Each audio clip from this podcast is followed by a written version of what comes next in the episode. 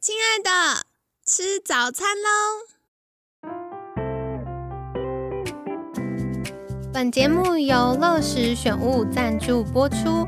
乐时选物陪你挑选好物，严选上百种优质品相，陪伴你规划心目中的质感生活。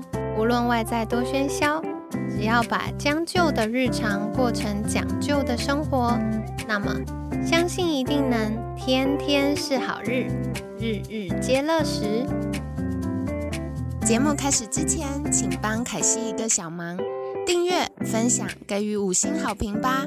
也不要忘了追踪好时好时粉砖和 IG，现在也提供 Miser Box 的订阅式赞助，让我们一起好好吃饭，好好生活，迎接幸福吧！嗨，欢迎来到凯西陪你吃早餐，我是你的健康管理师凯西。今天呢，一样邀请到凯西的好朋友 Sarah。Sarah 早安，嗨，凯西早安，各位听众朋友，大家早安，我是 Sarah。听到 Sarah 的声音，觉得好有朝气哦。好，然后今天呢，我们要来跟大家聊一聊的话题，就是各种迷思破解。我觉得大家常常会有很多疑问，那嗯，可能坊间也比较难找到很直接正确的资讯，所以今天就邀请 Sarah 来跟我们分享喽。那首先第一题是我觉得最常被听众点到的这一题，就是到底私密处感染跟尿道感染有什么不一样？因为感觉很多症状都有点像。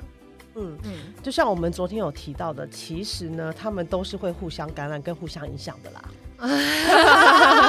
所以关键就是你也不用知道到底是谁感染，反正不舒服就赶快去看医生，没有错。好，然后小小额外补充，有时候大家会不知道要看妇产科还是泌尿科，没有关系，你就先去。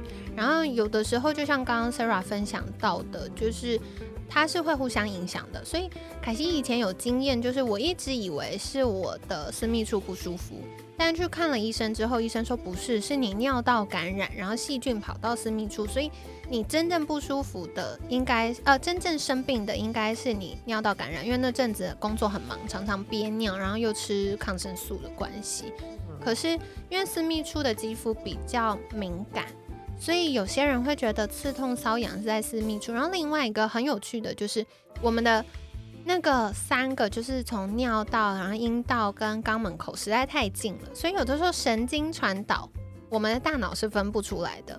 所以无论如何没有关系，你就去看医生，医生会做检查跟判断的。没错，千万不要不好意思，因为我发现其实还是有很多人会觉得他的私密处感染是不是因为他的行为上有一些问题？可是千万不要这么想，一定要去看医生哦。哦，对，然后再额外补充就是。Just in case 有人没有去看过医生，没有没有私密处感染，就是我第一次去看医生的时候，我超慌张，因为那时候我才大学刚毕业，然后我就想说，天哪，要去看医生，是不是要裤子脱下来给医生检查？其实没有，医生只是症状问一问，然后有必要的话就去验个尿做检查而已，他没有要做。就是可能触诊或内诊，所以大家不用担心。就是去看医生，医生真的超有经验，大部分问诊完他就知道你发生什么事情了。这样子，好，那下一题也我觉得跟这题也有关系啦。不过这也是听众朋友们询问的，就是如果我真的超尴尬，我可不可以等他自己好？我可不可以多喝水就好，不要理他？这个其实蛮多人在一开始的时候会这样子，可是你们知道吗？就是在泌尿道，当你在一个感染的状态之下，你没有好好治疗，其实我们最担心的就是万一你发烧了，甚至是呃你有开始有腰背痛的状态的话，就代表其实这个细菌已经开始沿着你的尿道到膀胱，然后到输尿管进入了你的肾脏，造成一个肾盂肾炎。那你再不管它的话，严重的甚至会引起败血症。天哪，好严重哦！是，而且这个是一个全身性的感染，所以千万不要放着，然后没有好好治疗。好，所以这个是非常重要的哦。大家都会觉得啊，特别我觉得常常是在上了年纪的妈妈们，或者是害羞的小女生，会有这样的状况，就是大家会觉得啊，反正我就多喝水，过一阵子它应该会自己好。但是它不是这么简单的事情，它很有可能会随着我们的膀胱、尿道、输尿管等等相关的地方，然后跑到了我们的肾脏，就会造成肾盂肾炎，意思就是你肾脏发炎了啦。然后再来的话呢，就会引起败血症。败血症其实会攸关生命的哟，所以大家还是要小心，要多留意。那接下来顺带下一题就是，我觉得他好可爱，大家就会先问。能不能不要看医生哦？不行，那药一定要吃这么久吗？所以下一个听众朋友们问的问题就是：诶，那我的药一定要吃两个礼拜吗？特别是很多呃私密处感染的药是抗生素嘛，那大家就会觉得，啊，我前面不是说吃抗生素会增加私密处感染的几率？那我现在吃抗生素，我还要吃这么多吗？好像很伤身体。嗯，呃，我千万不要自己停药，因为的确很多人会觉得我的症状已经减轻了，那我就不要吃太多药好了。对。可是呢，如果你自行停药的话，你有可能让就是这些残余的细菌产生抗药性，尤其像白色念珠球菌啊，它很难杀死，它可能潜伏在你的身体里面，然后之后变成一个慢性的状态。那你之后万一你的开你又开始私密处有感染的话，你就会增加这个感染呃。增加这个治疗的难度，而且哟，反复的泌尿道感染合并这个阴道炎，它导致的骨盆腔发炎和粘连，其实会提高女生不孕的几率。这个我必须要说，我有一个学生就是这样。真的吗？真的，我就觉得哇，好辛苦，因为他是反复的感染，然后反复感染到后来，他就是常常骨盆腔痛，然后。再来就是，嗯，他后来想要预备有宝宝这件事的困难度就提高了。然后还有个顺带一提啊，像刚刚，呃，莎拉有说到，其实白色念珠菌真的是我们健康管理界的大魔王，就是它很难被杀死。而且啊，如果我们没有照顾好我们的这个，不管是尿道或或者是阴道或肛门啊，这个白色念珠菌它就会潜伏在那里，意思就是。如果你没有一口气把它杀死，它就会住下来哦。那它只是平常你的好菌比较多，免疫力比较强，它就是有点像冬眠这样子。那当我们的免疫力下降，或者是我们的坏菌变多的时候，它就会跑出来，然后就开始造成很多的不适或感染。而且白色念珠菌还会顺着我们的肛门，然后肠道跑到我们的身体里面。所以，如果它没有顺利的被杀死的话，也会造成肠道菌丛失衡的状况。所以，大家真的千万不要擅自停药。而且，有一些呃泌尿道感染的药物啊，它可能要吃连续吃一个礼拜或两个礼拜，可是，一般医生可能一次开都只有开三天。所以大家吃完药之后要记得回诊哈，不要觉得哎好像已经没有不舒服了就不去是不行的，要经过医生确认，然后说哎可以不用再吃药了，我们再停止，这样是比较好的。那接下来呢，就是很多女生们最在意的就是，那我为了要治疗私密处，可是我一吃抗生素就会过敏啊，或者长痘痘，那该怎么办呢？嗯，吃上。抗生素呢，的确它在杀死坏菌的同时呢，它也会杀死我们身体里面的好菌，然后会造成我们肠胃道菌虫的失衡。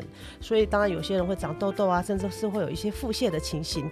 那的确在这个时候呢，我们可以补充一些益生菌，但是要记得哦，你的益生菌跟你的抗生素之之间最好间隔个一到两个小时。对，不然吃进去就被杀死。没错，这个主要呢是可以减少呃抗生素的副作用。哦，好重要哦。那凯西自己有一个不科学的好办法，小办法，就是一般我们吃药都是三餐饭后，那益生菌呢补充可以在睡前，所以从饭后到睡前，大部分也都超过两个小时了。那为什么会建议睡前呢？第一个是当然为了跟晚餐间隔了，那第二个呢，就是因为我们晚上睡觉的时候，肠道蠕动会变慢。所以它在我们肠道停留的时间可以比较久，就有比较多的机会可以住下来，不会随着我们便便就被挤挤挤排出去了。所以大家可以试试看喽。那今天呢，凯西帮大家小小重点整理一下。首先，不管是私密处感染或尿道感染，都要去看医生，然后也不用纠结到底要看妇产科还是看泌尿科，你就先去挂号就对了。通常医生很有经验，他透过问诊，他就会知道到底是什么原因，或者是他需要做进一步的检查。那这时候我们做检查也会更精确一点，千万不要不理他哦，因为不理他的话。可能会增加就是呃慢性感染，就是常常复发的几率。